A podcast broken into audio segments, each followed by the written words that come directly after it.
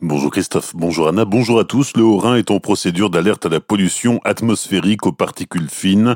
La préfecture déclenche les mesures d'urgence. Il est interdit de brûler des végétaux et autres résidus agricoles. Les chantiers qui génèrent de la poussière doivent être réalisés sous un arrosage. Le chauffage au bois, s'il n'est pas une source indispensable de chauffage, est interdit. Sur les routes, la vitesse maximale autorisée est abaissée de 20 km heure. Coup dur pour le préfet du Haut-Rhin, le tribunal administratif de Strasbourg vient d'annuler l'arrêté par lequel Louis Logier prolongeait jusqu'au 28 février l'ouverture de la chasse des daims et cervidés. Un pharmacien colmarien mis en examen pour escroquerie, la justice le soupçonne d'avoir falsifié des ordonnances entre 2017 et 2019. Le montant du préjudice estimé s'élève à 700 000 euros. Le pharmacien a été interpellé le 8 février. Il a été mis en examen pour escroquerie, faux et usage de faux, exercice illégal de la médecine et mise en danger de la vie d'autrui. Orbourvire créa un fonds de soutien doté de 15 000 euros pour soutenir ses 42 associations.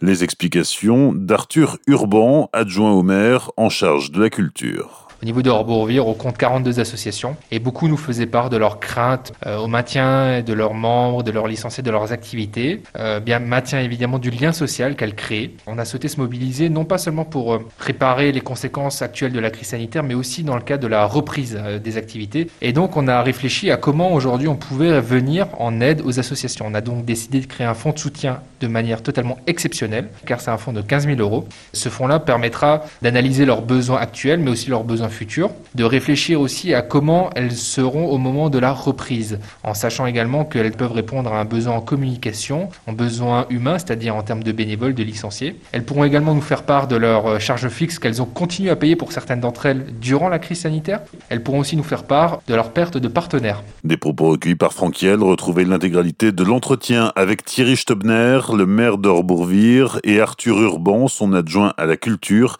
sur notre site dans la rubrique Actu régionale.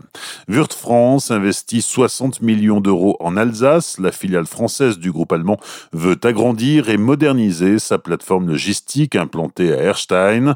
Elle fait actuellement 28 000 mètres carrés au sol et va être agrandie de 6 000 mètres carrés le spécialiste des fixations professionnelles est implanté en Alsace depuis plus de 50 ans.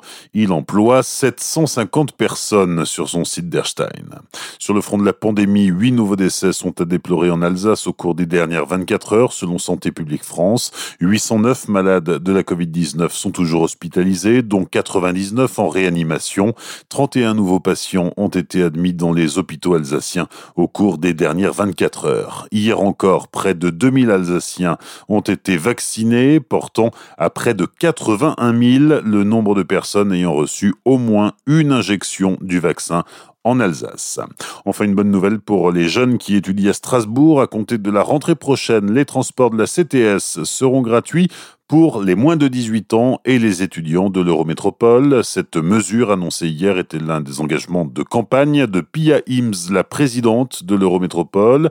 Elle sera soumise, cette décision, au vote des conseillers communautaires ce vendredi. Actuellement, sur les 140 000 abonnés au transport, 30 000 sont mineurs. Cette mesure incitative encouragera les jeunes à prendre les transports en commun pour lutter contre le réchauffement climatique tout en anticipant la création l'année prochaine d'une zone à faible émission au centre-ville. Réduire le coût pour les familles fait aussi partie des objectifs principaux. Bonne matinée et belle journée sur Azure FM. Voici la météo.